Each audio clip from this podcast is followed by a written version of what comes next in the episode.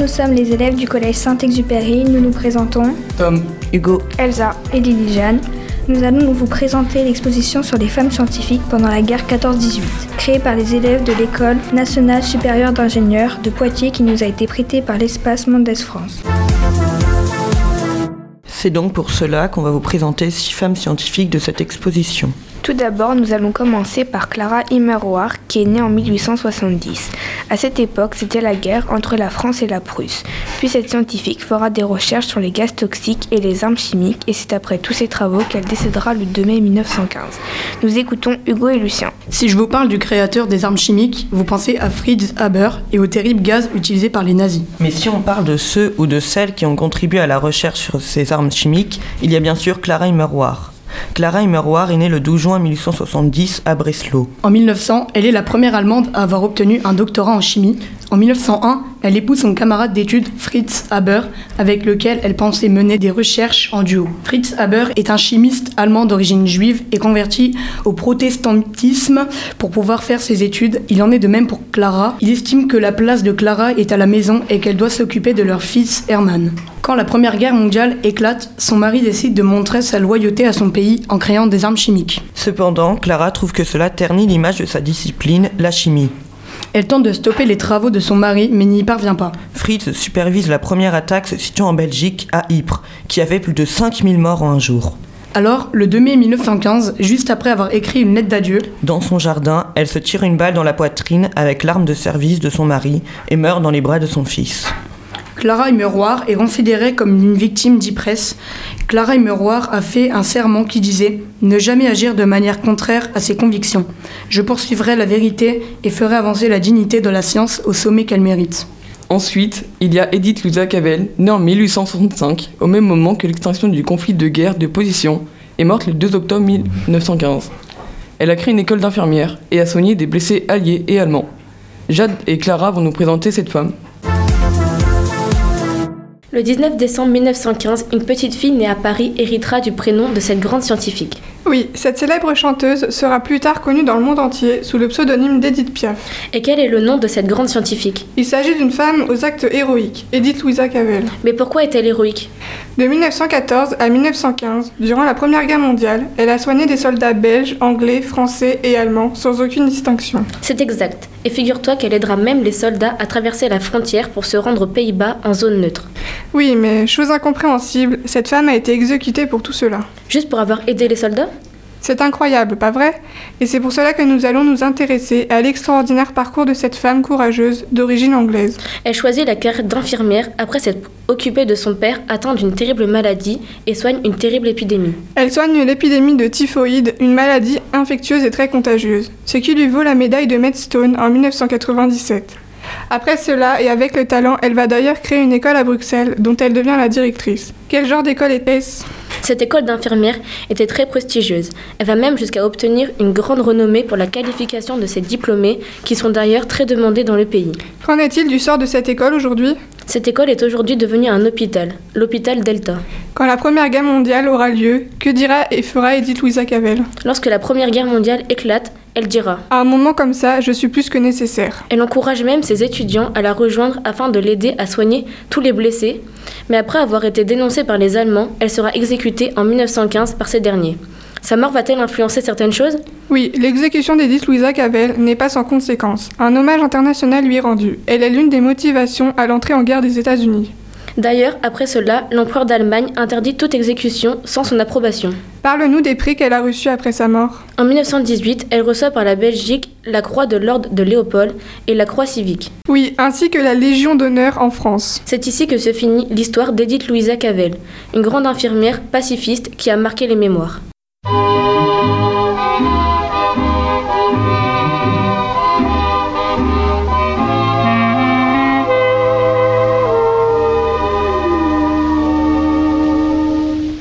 yeux qui font baisser les miens, un rire qui se perd sur sa bouche, voilà le portrait sans retouche de l'homme auquel j'appartiens.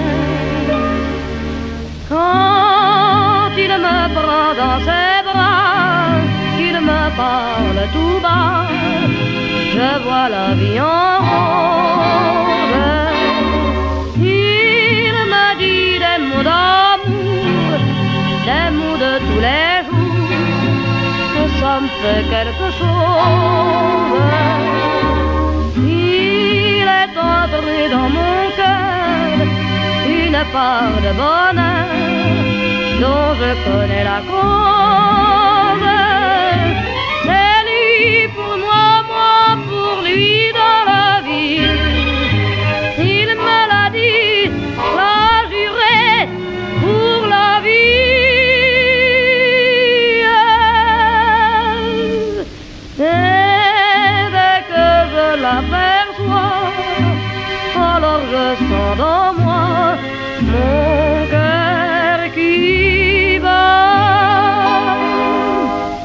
Des nuits d'amour à plus finir, un grand bonheur qui prend sa place.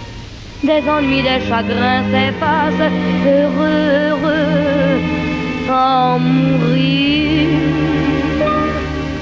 Quand il me prend dans ses bras, il me parle tout bas, je vois la vie en rose.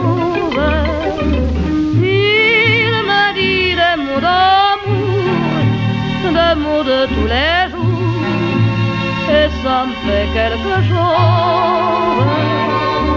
Il est entré dans mon cœur une part de bonheur dont je connais la cause.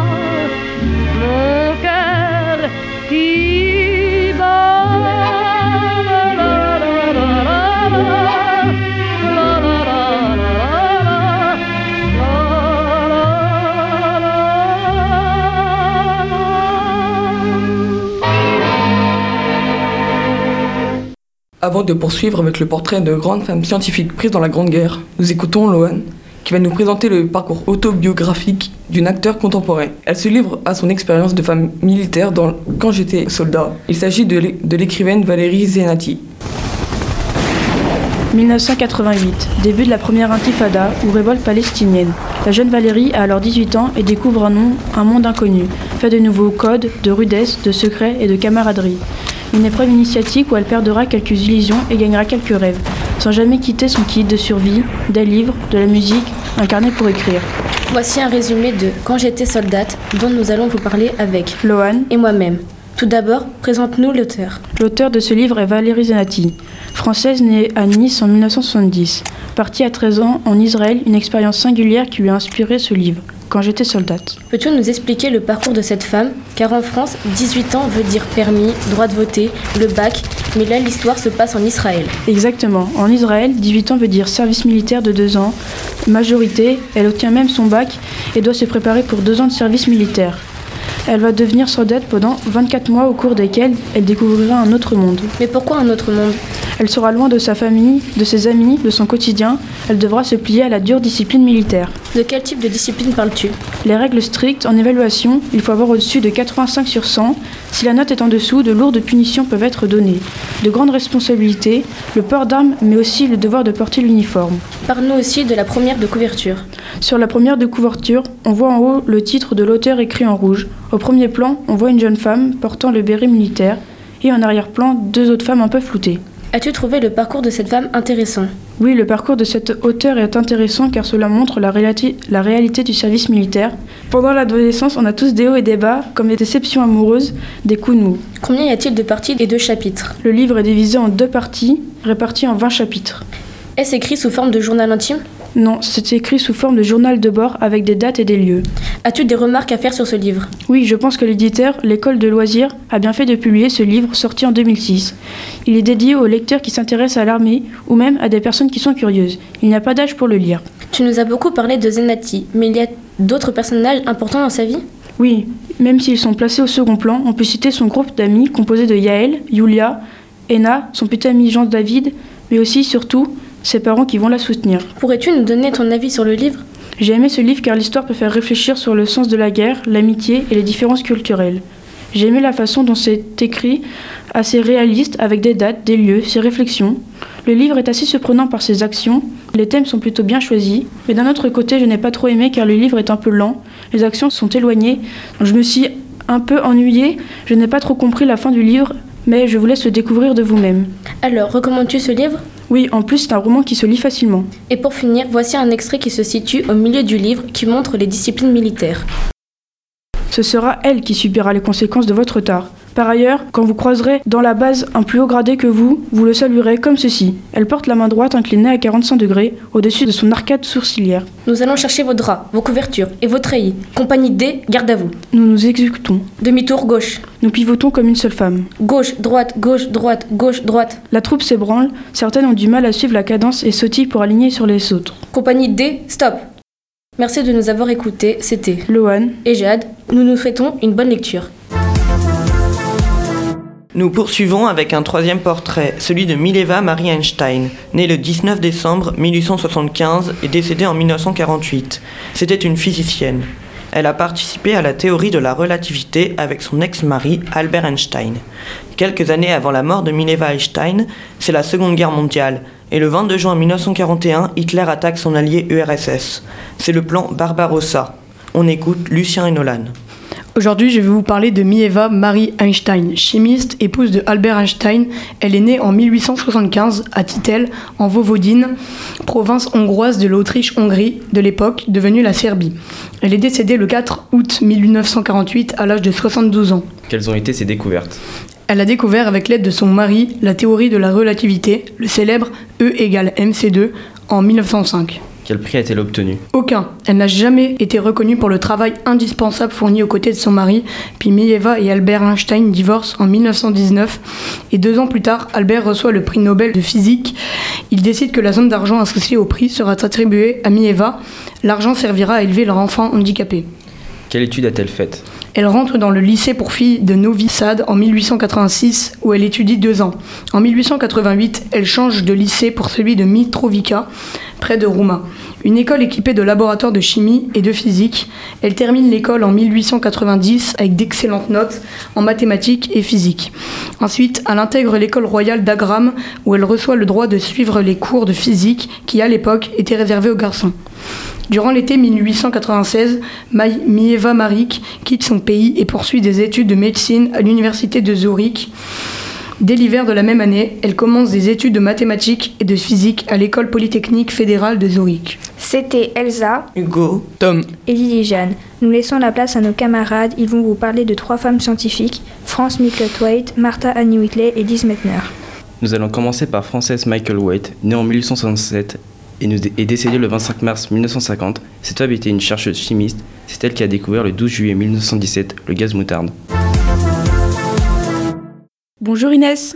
Bonjour Lohan. Tu connais un nom de famille difficile à prononcer? Non Moi je connais Frances Michael White. Essaye de le dire. Frances Michael White. Mais c'est qui? C'est une grande femme scientifique anglaise de la fin du 19e siècle et du début du 20e siècle. Ça n'a pas dû être facile pour elle. Les femmes n'avaient pas beaucoup de droits et de libertés. À cette époque, les femmes n'avaient pas le droit de vote, pas le droit à l'éducation. Quelles ont été ses difficultés en tant que femme scientifique? Le prix qu'elle a gagné, MBE, Master en, admi- en administration des affaires, était secret. Personne ne le savait. Elle devait même tester des produits sur elle-même. Peut-être par manque d'argent. Mais quel est le produit dont tu me parles? Celle qui a découvert le gaz moutarde. Mais c'est quoi? Du gaz avec de la moutarde? Bien sûr que non, c'est une arme chimique plus dangereuse que le chlore qui fut utilisé à partir de 1917 lors de la guerre pour tuer et handicaper l'ennemi. Il tient son nom de son odeur ressemblant fortement à de la moutarde. C'était dangereux? Oui, car il fallait entre 4 et 5 semaines pour en mourir. Ça faisait d'énormes cloques sur la peau, entraînait des vomissements, des irritations aux yeux, mais pas que. Ça causait des hémorragies internes, externes, détruisait des tissus pulmonaires, provoquait même des douleurs abdominales. Tous ces symptômes n'étaient pas visibles immédiatement. Dis-moi, j'espère que cette substance n'est plus utilisée. Malheureusement, si. Il n'y a pas très longtemps, en Syrie, Daesh en a fait usage. Il y en a eu aussi en 1980 lors de la guerre Iran-Irak. Entre ses recherches et le fait d'être son propre copain, cette femme a-t-elle une famille? Son père, Jonas, était fermier. Elle avait 11 frères et sœurs. Elle était mariée à John McElwaite et ils ont eu un enfant. Quelle étude a-t-elle faite avec son milieu social modeste? Elle a travaillé sous la direction de Martha Annie Whitley à l'Imperial College. Frances McEwaite faisait partie d'une équipe entièrement féminine de chimistes. Merci de nous avoir fait découvrir l'existence de cette femme brillante cachée par son époque. De rien et à bientôt. À bientôt, Loane. Nous allons maintenant vous parler de Martha Annie Whitley. Elle est née en 1866 et décédée en 1956. Cette femme était une mathématicienne et chercheuse. Elle a travaillé avec Frances Michael White sur les explosifs et sur le gaz moutarde. Nous écoutons maintenant Ashley et Leila qui vont nous parler de cette découvreuse. Notre découvreuse s'appelle bien Martha Annie Whitley. À quelle époque a-t-elle vécu et où est-elle née? Martha Annie Whitley a vécu de 1866 à 1956. Elle est donc morte à 90 ans. Elle est née au Royaume-Uni, à Londres, dans le quartier de Chelsea. Qui sont ses parents? Ses parents sont William Whitley et Anna Barg. Dans quel domaine Martha était-elle spécialisée? Elle était spécialisée dans le domaine des mathématiques et de la chimie. Quelle découverte a-t-elle faite? Martha a mené des travaux de recherche sur les explosifs, a travaillé sur les gaz moutardes et a créé la formule C4H7102. Elle a travaillé avec Frances Waite et six autres femmes dans une tranchée expérimentale à l'Imperial College pour tester le gaz moutarde et les explosifs. Martha s'est blessée au bras tout en testant du gaz moutarde sur elle-même. Elle et ses collègues se sont concentrés sur l'analyse des lacrymateurs et des irritants. Martha a-t-elle rencontré des difficultés dans son parcours de femme scientifique? Oui, Martha est l'une des 19 femmes qui ont fait la campagne pour que les femmes soient admises à la Chemical Society. Elle a vécu à une époque où la discrimination envers les femmes dans le domaine des sciences était très pratiquée. Pour finir, nous allons parler de Lise Meitner, qui est née le 7 novembre 1878 et qui est décédée le 24 octobre 1968. C'était une physicienne autrichienne qui, en 1938, découvre la fission nucléaire. Lise Meitner est une physicienne autrichienne de confession juive. Elle a mené des recherches dans le domaine du nucléaire. En quelle année est-elle née? Elle est née en 1878 et elle est décédée en 1968. Qu'a-t-elle découvert? Elle a découvert la transition non radiative en 1923. Elle a aussi travaillé sur l'uranium en 1934 avec Otto Hahn et le chimiste Fritz Strassmann. Et d'ailleurs, c'est ensemble qu'ils ont découvert quelques années plus tard la fission nucléaire. En juillet 1938, où va-t-elle? Lise Meitner, étant juive, devait fuir l'Allemagne. Elle gagne alors la Suède et y poursuit ses recherches dans un laboratoire de Stockholm. Alors Lise Meitner a poursuivi clandestinement ses collaborations avec des scientifiques allemands Oui, elle a continué à collaborer avec Otto Hahn et de nombreuses autres équipes sur la production d'éléments plus lourds que l'uranium. Ont-ils découvert des éléments plus lourds que l'uranium? Oui, ils ont découvert les effets du bombardement de l'uranium avec des neutrons. Ils l'ont appelé effet Hodger. Lors de la Seconde Guerre mondiale, un projet a été lancé. Lequel et pourquoi? Oui, c'est le projet Manhattan lancé à Los Alamos. Il a été lancé car la communauté scientifique réalise que la fission nucléaire peut avoir des usages militaires et ils vont donc créer l'arme nucléaire. Lise Meitner faisait-elle partie de ce projet? Elle devait, mais elle a refusé de participer à la création d'une bombe. À quoi sert sa découverte aujourd'hui Aujourd'hui, la fission nucléaire est utilisée dans la médecine, en instrumentation industrielle et scientifique et dans le domaine spatial. Quels sont les prix obtenus par Lise Meitner Elle a obtenu entre autres le Otto Hahn Prize for Chemistry and Physics. A-t-elle rencontré des difficultés dans son parcours de femme scientifique Oui, elle s'est fait voler son travail deux ans après sa découverte. Malheureusement, entre ses origines juives et son statut de femme, Lise Meitner a rencontré bien des obstacles dans sa vie de femme et de scientifique. D'autres femmes ont aussi subi des discriminations parce qu'elles étaient juives? Oui, il suffit de s'intéresser aux témoignages qu'il nous reste de la Shoah pour s'en rendre compte. C'est ce qu'ont fait Florian, Océane, Inès et Juliette. Ils nous présentent maintenant les portraits de plusieurs d'entre elles. Nous sommes aux Pays-Bas le 12 juin 1942. Anne Frank vient d'avoir 13 ans. À ce moment-là, Anne ne sait pas que dans seulement 27 jours, elle aura fui sa maison et se sera cachée. Bonjour, je suis aujourd'hui avec Florian qui va nous parler d'une histoire que tout le monde connaît, le destin incroyable d'Anne Frank, qui est raconté dans son journal qui porte le même nom. Il est sorti plusieurs fois. En 1992 pour la présente édition, celle du livre de poche, c'est cela? En effet, Anne Frank est née le 12 juin 1929 dans une famille juive des Pays-Bas. C'est une jeune fille solitaire, elle n'a pas de vrais amis. Anne Frank ne dit rien sur son physique dans son journal. Le jour de ses 13 ans, elle reçoit un journal où elle y a écrit presque tous les jours à une amie imaginaire, Kitty. Alors comment a-t-elle échappé aux convocations allemandes qui ont envahi les Pays-Bas pendant la Seconde Guerre mondiale? Le 9 juillet 1942, elle est contrainte de quitter sa maison avec sa famille pour s'installer dans l'annexe du bureau de son père. Ils sont rejoints par une autre famille juive ainsi que par un homme seul. Anne a échappé aux Allemands grâce à cette cachette et nous raconte son quotidien à travers son journal. Ce livre est de renommée mondiale, n'est-ce pas?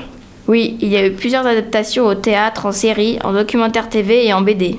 C'est grâce à Otto Frank, le père d'Anne, que le livre a pu sortir. C'est lui qui l'a récupéré après la mort de sa fille. Il l'a un peu modifié et la première édition est sortie en 1947. Anne avait une très bonne relation avec son père, c'est cela? Oui, tout à fait. C'est à lui qu'Anne se confiait, contrairement à sa mère qui ne remplissait pas ses devoirs du point de vue d'Anne. Il y avait aussi le personnage de Madame Van Damme, la mère de l'autre famille, très égocentrique, qui n'a selon Anne que des défauts. Tous les personnages sont différents, ce qui les rend plus attachants encore. Quels sont les thèmes abordés dans ce journal? Quand on pense à Anne Frank, on pense surtout à la Seconde Guerre mondiale et à la déportation des Juifs, mais je trouve que c'est en second plan et que les thèmes principaux sont l'amour, l'amitié, la place de l'enfant dans la famille et la construction de soi. C'est pour ça que le passage que j'ai choisi parle de cet aspect. C'est un moment où Anne se cherche elle-même, elle se questionne sur sa vie, comment elle a évolué depuis son enfance. J'ai peur que tous ceux qui me connaissent tel que je suis toujours ne découvrent mon autre côté, le côté le plus beau et meilleur. J'ai peur qu'ils se moquent de moi, me trouvent ridicule, sentimentale, ne me prennent pas au sérieux. J'ai l'habitude de ne pas être prise au sérieux, mais seule l'âne insouciante y est habituée et arrive à le supporter. L'âne profonde n'en a pas la force. Quand il m'arrive vraiment de me forcer à soumettre la gentille Anne au feu de la rampe pendant un quart d'heure, celle-ci se rétracte comme une sensitive dès qu'elle doit ouvrir la bouche, laisse la parole à Anne numéro 1 et a disparu avant que je m'en aperçoive. Alors Florian, qu'as-tu pensé du journal d'Anne Frank? Je trouve que c'est un livre bouleversant qui permet de se rendre compte du quotidien des Juifs cachés pendant la Seconde Guerre mondiale. C'est très émouvant et très touchant, avec plein de questionnements sur la vie d'un adolescent en plein développement intérieur. L'histoire d'Anne Frank est tragique, mais il y a quelques moments d'humour, ce qui rend le livre plus captivant encore. Je recommande fortement ce roman à tous les adolescents, adultes et à tous les fans d'histoire. Merci Florian de nous avoir parlé du journal d'Anne Frank et à bientôt. À bientôt. Aujourd'hui, je vais vous parler de la BD Le journal d'Anne Frank, dont l'auteur est Ozanam. Ce roman est un journal intime sous forme de bande dessinée. Il est raconté à la première personne et il possède 130 pages. Les graphismes ont été faits par Nadji. Les dessins ne sont pas les plus démonstratifs, mais ils sont très justes par rapport à l'ambiance que l'on ressent. Les couleurs sont sombres, elles nous conditionnent à cet enfermement forcé. À quelle époque ce livre fait-il référence dans la vie de l'auteur? Alors ce livre fait référence à l'époque de l'occupation des Pays-Bas par l'Allemagne nazie en 1940. Peux-tu nous résumer rapidement le début de l'histoire? Oui, c'est l'anniversaire d'Anne Frank. Elle reçoit beaucoup de cadeaux, dont le fameux journal qu'elle va surnommer Kitty. Elle vivait une vie normale, mis à part qu'elle n'avait pas le droit de faire beaucoup de choses car elle était juive. Tout allait bien jusqu'au jour où son père s'est mis à parler de clandestinité. Quelques jours plus tard, elle apprend qu'elle va devoir se cacher avec sa famille et des amis dans les bureaux du travail de son père. Quels sont les personnages importants pour Anne Frank? Ce sont sa famille. Margot Frank, sa sœur, Edith Frank, sa mère, Otto Frank, son père et Moré, son chat. Elle tient aussi à Peter Van Pels, son ami. Il me semble qu'Anne Frank est morte en déportation. Alors qui a récupéré son journal? Oui, en effet, Anne Frank est morte en déportation avec sa mère et son père a récupéré son journal. As-tu des choses à rajouter à propos de ton avis sur le livre? Oui, je voulais dire que le parcours de cet auteur est intéressant car il montre qu'à l'époque, beaucoup de familles étaient en souffrance, mais n'ont jamais raconté leur histoire comme l'a fait Anne Frank. Que nous ne sommes pas à plaindre car beaucoup de familles ont vécu l'enfer. Le parcours de cette femme peut faire ouvrir les yeux à beaucoup de monde. Je suis tout à fait d'accord avec toi. Et enfin, dernière petite question pour clôturer la fin de l'émission, si tu es d'accord. Bien sûr, avec plaisir. Merci. Peux-tu nous lire un passage qui t'a plu dans le livre? Oui, bien sûr, j'en avais justement préparé un. On ne savait pas ce qui se passait. Plus tard, papa m'a expliqué qu'il avait tenté de remettre la planche de la porte en place. Dehors, un couple s'était aperçu qu'il y avait eu un problème. Après avoir regardé à la lampe torche à travers la vitre de la porte, ces gens avaient prévenu la police. Peter et papa sont remontés et nous ont demandé d'aller à l'étage supérieur. C'était terrible. La police est entrée dans l'immeuble et a commencé ses recherches. Ils ont même bougé la bibliothèque qui cachait l'entrée de l'annexe. Le moindre mouvement pouvait nous trahir. Impossible aussi d'aller aux toilettes. Et voilà. Si vous voulez savoir ce qu'il va leur arriver, il va falloir lire cette BD. Merci beaucoup Océane de nous avoir présenté le journal d'Anne Frank en BD. Je vous en prie, c'était un plaisir.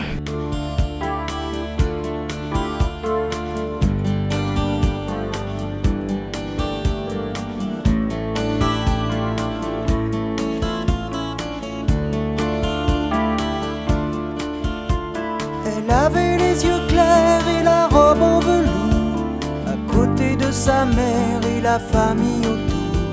Elle pose un peu distraite au doux soleil de la fin du jour.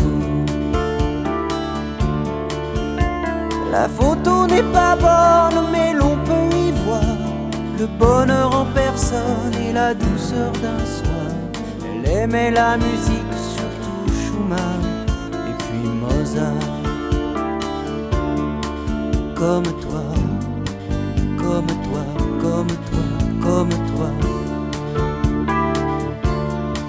Comme toi, comme toi, comme toi, comme toi.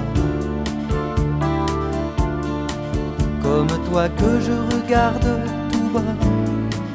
Comme toi qui dort en rêvant à quoi Comme toi, comme toi, comme toi, comme toi. Elle allait à l'école village d'en bas. Elle apprenait les livres, elle apprenait les lois.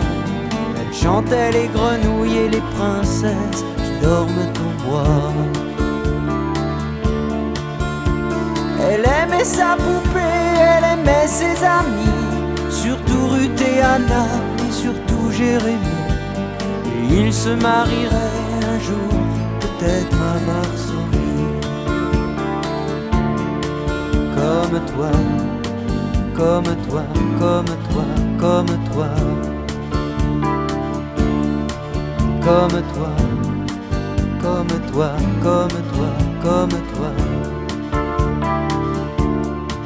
Comme toi que je regarde tout bas. Comme toi qui dort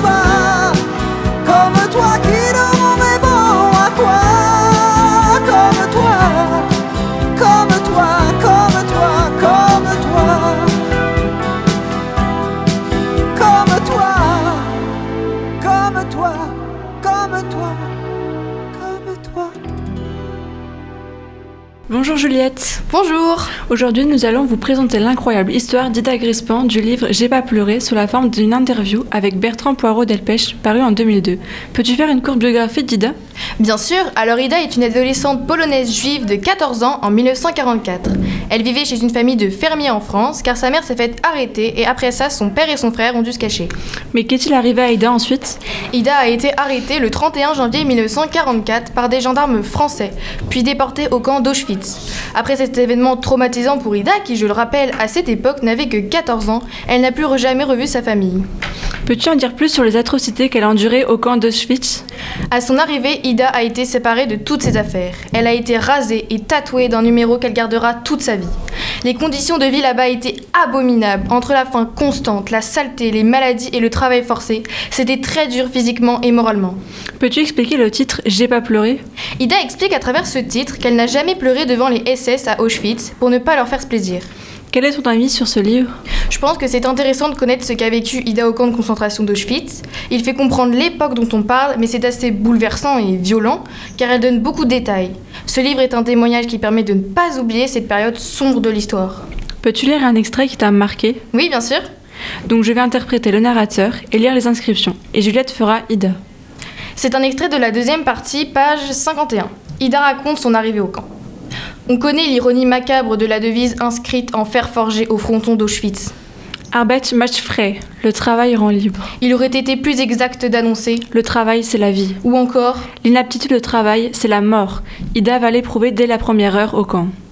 Ma première chance, c'est celle-là, de m'être rangée sans le savoir du côté de celle qui avait l'âge et la force de travailler.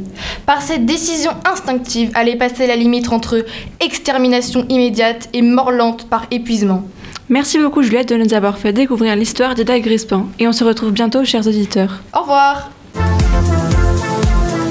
Tout était terminé et tout recommencé. Voici la dernière phrase de l'autobiographie poignante d'Annette Muller, parue en 1991 aux éditions Le Livre de Poche, Jeunesse. Dans son livre, elle raconte un moment de sa vie tragique. Oui, elle parle de son enfance à Paris avec ses trois frères et ses parents. Mais le 16 juillet 1942, tout a basculé dans la vie d'Annette car elle et sa famille ont été en danger. Ils ont été victimes de la rafle du Veldiv, l'immense arrestation massive de juifs en 1942, c'est ça? Oui, alors que Annette avait seulement 9 ans, elle a passé presque une semaine dans le vélodrome d'hiver. Qu'est-ce qui fait que ce n'était pas une rafle comme les autres Les rafles jusqu'alors ne prenaient ni les femmes ni les enfants. C'est la première fois qu'ils sont emmenés. Dans les conditions catastrophiques, j'imagine. Oui, plus de 13 000 juifs étaient entassés dans le bâtiment. Il faisait chaud. En une semaine, il y a eu plusieurs épidémies de maladies. Après cette épreuve, leur voyage n'était pas terminé. En effet, après, ils ont été emmenés dans des camps de concentration. Annette était avec sa mère et son frère cadet Michel. Annette et sa mère sont restées ensemble, mais elles furent séparées de Michel. Elle est restée longtemps dans le camp? Non, après, elle a été emmenée à l'orphelinat catholique de Neuvilly-sur-Seine, où elle a passé son premier anniversaire loin de sa famille. Veux-tu nous lire un extrait? 15 mars 1943, mon anniversaire. J'avais enfin 10 ans. Je me souviens de cette journée d'anniversaire que personne n'a fêtée. Il pleuvait. Le matin, dans la cave, nous avons trié les pommes de terre germées. Puis nous nous sommes rassemblés sous le préau. Quelques filles parmi les plus âgées ont attrapé un chat par la queue et l'ont fait tournoyer dans les airs. De plus en plus vite. Le chat poussait des miaulements déchirants qui me transperçaient le cœur. Ce chat qu'on suppliciait c'était tous mes amis, c'était mon frère Michel, c'était moi. J'aurais voulu crier Laissez-le, laissez le petit chat. Mais je ne pouvais pas. Je ne pouvais rien faire. Je me tenais seulement dans un coin du préau, la tête tournée contre le mur pour ne pas qu'on voit que je pleure. Ce livre est-il accessible pour les plus jeunes? Non, ce livre est destiné aux adolescents à partir de 14 ans. Il décrit ce qu'il s'est passé en détail pour euh, certains passages, ce qui explique ce choix. Que ce soit l'histoire d'une enfant doit être d'autant plus bouleversant. Oui, car nous nous identifions très facilement à elle, ce qui permet de nous rendre compte de ce qui s'est réellement passé durant la Shoah. Et si nous voulons voir des images? Il y a un film sur la hum, rafle du Veldiv qui s'appelle La Rafle, qui est un film de Roselyne Bosch, sorti le 10 mars 2010. Ce film raconte la vie des Juifs avant, pendant et après le Veldiv. On suit la vie d'une famille. Merci Inès. C'était La petite fille du Veldiv, la poignante autobiographie d'Annette Muller racontée par Inès. C'était l'émission de L'ombre et la lumière, présentée par les 3e 5 du Collège Saint-Exupéry. Nous nous retrouvons demain pour la suite de notre programme avec notamment la présentation d'un film, Les figures de l'ombre, de Théodore Melfi et le portrait d'autres grandes femmes scientifiques.